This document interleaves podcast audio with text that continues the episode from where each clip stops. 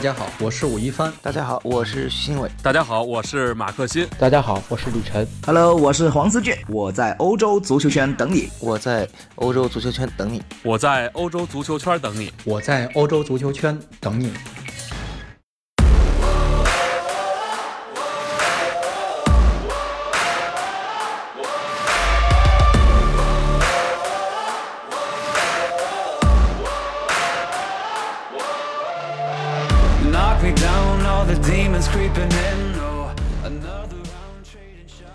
大家好，欢迎收听翻看细节，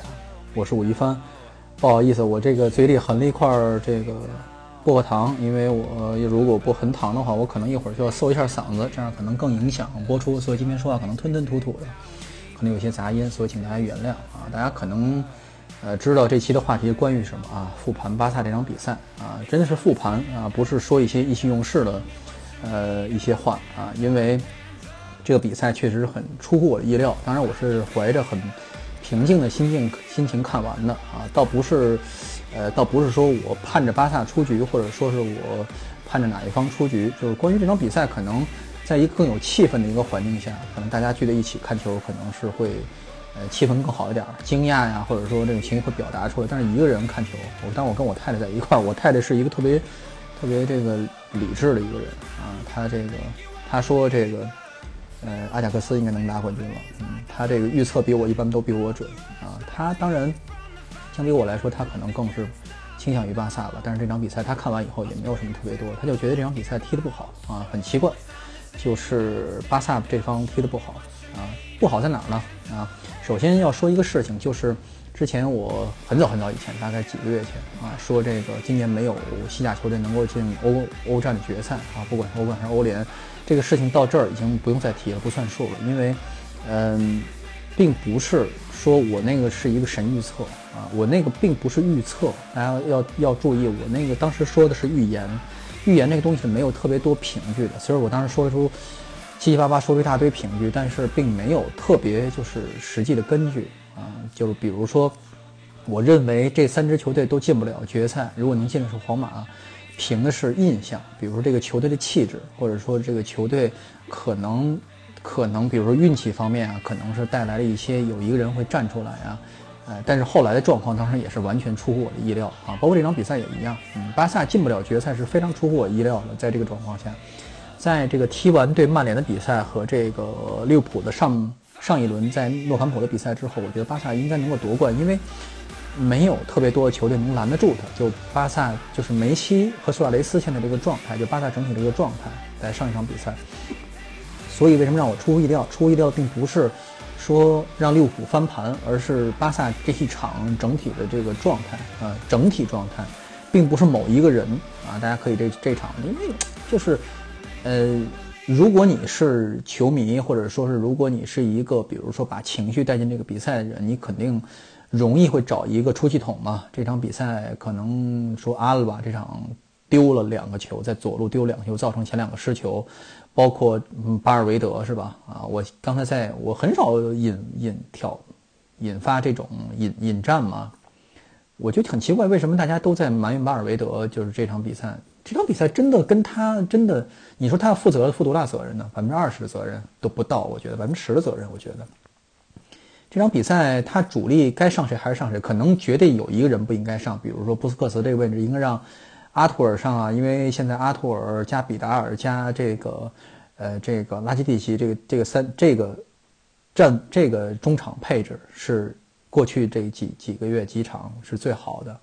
呃，可能布斯克茨现在这一场又表现出来他应对对方直正面冲击的时候回追速度不够嘛，但是呢，也不是说。哎，怎么讲也不是说这个决定性的啊，也是说你说库里尼奥不应该首发这个事情更，更更无从谈起了。库里尼奥在过去几场比赛还是可以的啊，而且他这个位置是没有什么可以替代的人选的。你说让马尔科姆首发，马尔科姆不是没有首发过，在之前，呃，有些球员替补出场的表现和他首发出场的表现是完全不一样的，大家要知道这一点。所以这个首发阵容，在没有什么情，没有什么太多可以挑的情况，因为。之前骂巴尔维德说首发不应该这么排的一些人，可能也是之前说巴尔维德总是用这么一套，说巴萨没有战术没有秘密，是吧？就是说你首发阵容闭着眼上一场就可以猜到下一场的首发阵容是什么样的。可能是同一波人是吧？就是，但是你这个总要找出系统吧。我挺理解巴，我挺理解这个球迷的这个需要的啊。比如说阿鲁瓦，比如说库里尼奥。但是这一场问题是什么？巴萨整体就是整体上，呃，有这么一个精神涣散的问题。就是大家知道，就是说你投入到比赛中的精神准备是非常重要的。比如说赛前需要队长进行这个训话呀，要告让大家。集中起来，要注意大家的这个注意这个这场比赛的节奏啊，或者说是要这个尽快的把这个这个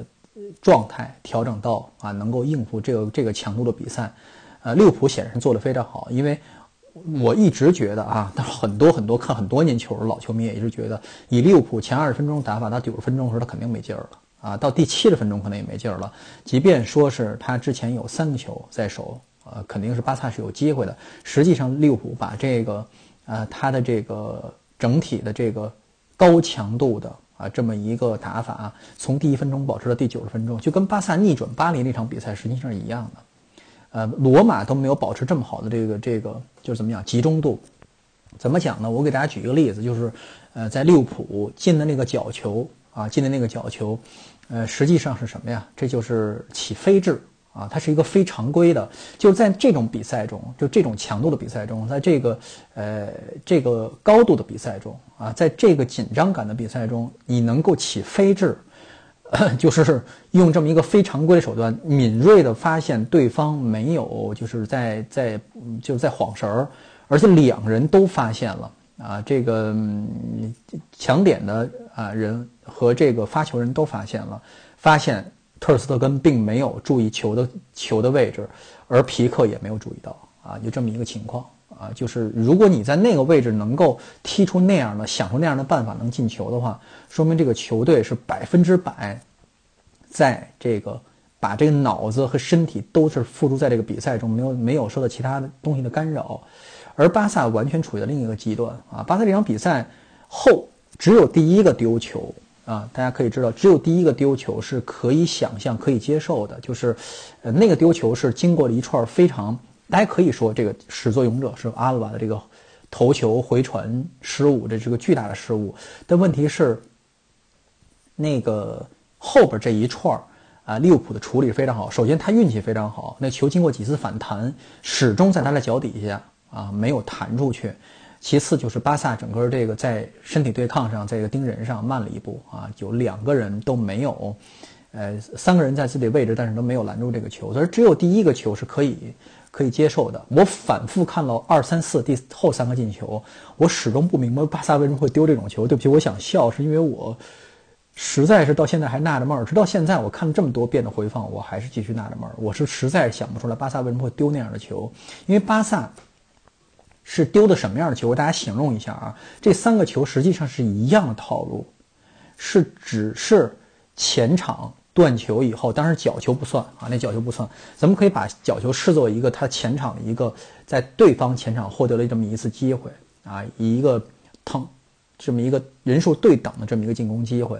就是这个球都是在对方的半场拿球以后直接一脚传球，然后一脚射门就进了。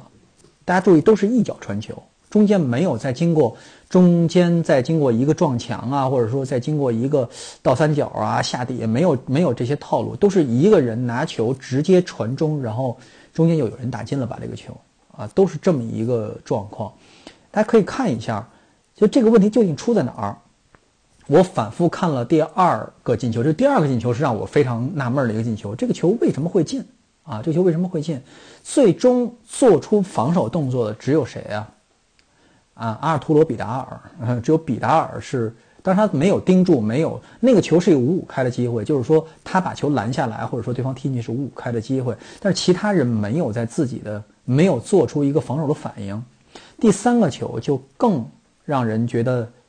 奇怪了，就是那个球从左路传进来，传进去以后被沙奇里顶到，沙奇里的身高并没有特别大的优势嘛，前场皮克没前在他身前皮克没有跳，后点的这个。呃，朗格莱没有进行干扰，就是所有人都在站着的情况下看着沙奇里把球顶进球门球门的就这个是让我觉得不可思议的，就是在那个节点，就是在丢第三个球的节点，因为第二和第三个球是连着的嘛。就第第三个球的节点，我在想，突然之间想到一个事情，就是说，如果这场比赛放给维斯卡去踢，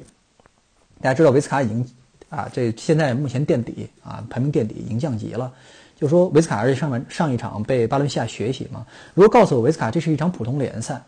啊，并不是说我告诉你这个球我就是。就是我这场比赛如果赢了以后会怎么怎么样，或者或者会保级呀，或者说没有给他一个特别的一个动员，就是说告诉他这是一场普通联赛。如果维斯卡去这场比赛能不能输四个，这场比赛都是问题。真的，我因为我在西甲的一场比赛中，嗯嗯，很少见到就是就是这种崩盘式的这种，就这种崩盘式，就是被对方简单的进攻给打打进去。因为你不是说对方进攻非常，比如套路非常，或者你走的非常深。就是说，你的这个像维斯卡上一场惨败是为什么？因为，他要赢球嘛，赢球才能有戏嘛，或者说是他要怎么着，要在主场出口气嘛，所以他压得非常深，被巴巴伦西亚这个快攻直接打了这个身后，这个没有办法，就是在这种要要控制、要这个打反击、要控制、要走套路的情况下，被对方的呃两脚这种进攻给打穿，这是不可理解的事情。巴萨这个对于巴萨这个球队是更不理不可理解的。但是我没有把这个事情放到一个特别特殊的角度，就是说巴萨啊不应该出这种错误。但是说放在任何职业球队，放在这种水平的这种比赛都是不会出的。所以就在这种情况下，就整体在晃神的情况下，这个事情就没办法了。就如果集体就是说感觉被下降头了啊，就没办法了。首先要赞赞扬利物浦整体的这个集中力。刚才我已经说过了，这是一个很难的，就是说把这个整体肌肉，你包括他上半场，你看沙西里。就让人很奇怪，我觉得肯定受伤了，肯定要被换下了，啊，因为什么呢？就是说那种情况下，我怀疑他是做那个马赛回旋的时候肌肉拉伤了，因为在那种情况下，在前二十分钟那种不断的那种做无氧运动啊、急停急转啊、冲刺那种状状况下，你做了一个比如非常规的肌肉动作，很可能会拉伤。但是他没事儿，我还挺奇怪，我说他为什么不起来啊？要硬伤的话，为什么不起来啊？因为这比赛对他来说很就时间很紧张嘛，要翻盘的话很紧张嘛。包括后来这个。又一个球员被被被带倒，被苏亚雷斯被谁带倒？就是我在后场，我没看见是谁，我都觉得利物浦可能是在这个就用劲用劲过猛了啊！实际上他把这个整体能保持了九十分钟嘛，把这种冲劲儿，所以也是非常非常可观的啊！这个肾上腺素爆发吧啊！这个这是巴萨这个没有什么特别多可说的，因为呃，就是巴萨这种很。呃，不温不火的表现就是整赛季都有，但是说总是在一些关键比赛有一些关键球员站出来嘛，就是像他气质跟皇马不太一样啊，就是说这个这个这个扯到皇马不太好，但是这个事情是这样，就是首先我说一点，就是说这场为什么不能光紧着啊库里尼奥来指责？为什么呢？有些人是不能喷的啊，不能大家不能说的，被喷会被其他人喷啊，比如谁呢？比如梅西啊，所以呢。呃，梅西呢，我也不着重说这场比赛的表现，但是呢，也确实是就是，呃，突然之间有这么一个低谷。呃，在哪儿？我觉得一个球是决定比赛，有一次进攻是决定比赛走势的，就是呃，巴萨有一个前场四打二、四打三的一个机会，哈，阿尔巴把球，呃，一个腹地给了梅西啊，但是那个球梅西是怎么处理的？梅西被人在禁区内断掉球了，被对方打了反击，对方赢。巴萨这边已经四人包抄到位了，但是那个球既没有射门射出去，也没有传到更好的位置啊。呃，从那个球开始，你基本能看出梅西这一场的状态实际上是不是非常好，确实不是非常好。呃，当然库里尼奥别说了，就库里尼奥这场表现当然也是灾难灾难级的，这点确实无可辩驳。但问题是，呃，你说这个事情你可以找一百个原因，各种原因，比如说上一场登贝莱那个球没有进，登贝莱那个球如果进了的话，四比零的话，这场比赛可能就是就是更。你说有没有可能利物浦五比零这个逆转也有可能啊？但是这个，呃，登贝莱那个球没有进啊，可不可以赖他？嗯，也可以赖啊。也登贝莱是这个，在这个打维斯卡比赛中又受伤了啊。这个是他这个平常这个对自己的注意保护不够啊。可不可以骂他骂他啊？可以，包括那这所有这些人都其实应该负啊，就是相当的责任。啊，并不是说巴尔维德，说巴尔维德有一个球迷说他这个换人不合适，比如说在球球队缺乏在场上缺乏注意力，他应该去激励球队，应该去唤醒球队，应该骂大家。但问题是，这个这个教练的风格就这样啊，他是不可能做这些事情的。像贝尔萨啊，他整场蹲在场边啊啊，这么一个状况，可能西蒙尼会动用这些手段，但是巴尔韦德，你什么时候见他做过？所以他就这，他就是这个风风格的教练，所以你不能让他以以以这个为这个理由说他这个激激情不够，对球队的这个。呃，我觉得你这个太勉强了吧，是吧？巴萨现在有一个很大的问题，就是说前场其实可以更换的人是非常少的。大家可以看到马尔科姆上来，其实也不是没给他机会，是吧？大家可以说那个场面没法救了，但是可以想象马尔科姆如果首发代替代替算代替这个，哎，这个呃库里尼奥首发的话，哎，是一个什么状况啊？是一个什么状况？可能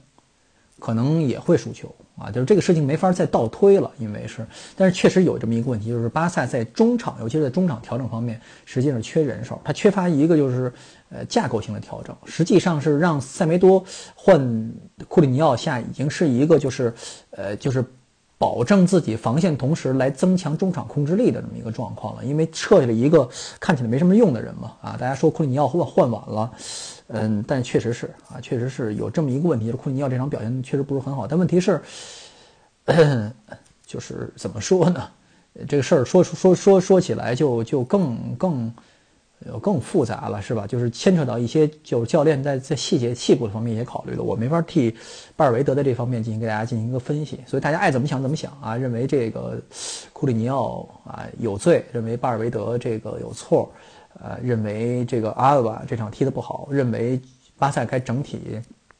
换血。呃，巴萨该整体换血这个事情倒是，呃，说说很多年了，包括防线啊，应该进行补强啊。但是大家又说赖着朗格莱这个事情，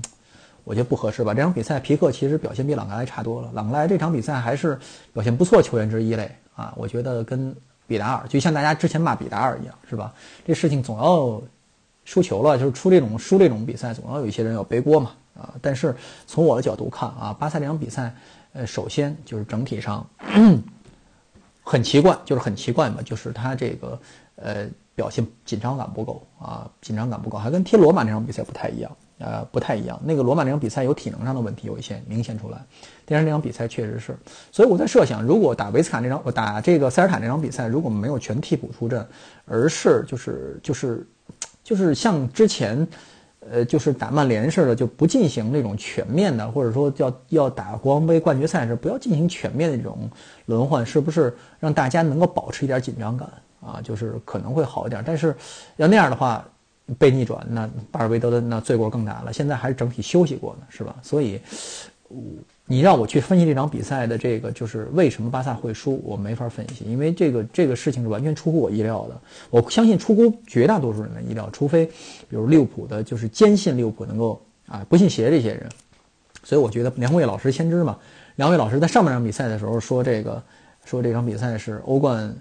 历史上最精彩的对决啊之一，历史上的，这是他原话的微博。我当时觉得我。们俩看的是一场比赛吗？上半场踢得很烂啊，双方，巴萨踢得很烂，利物浦也就是猛冲猛打，是吧？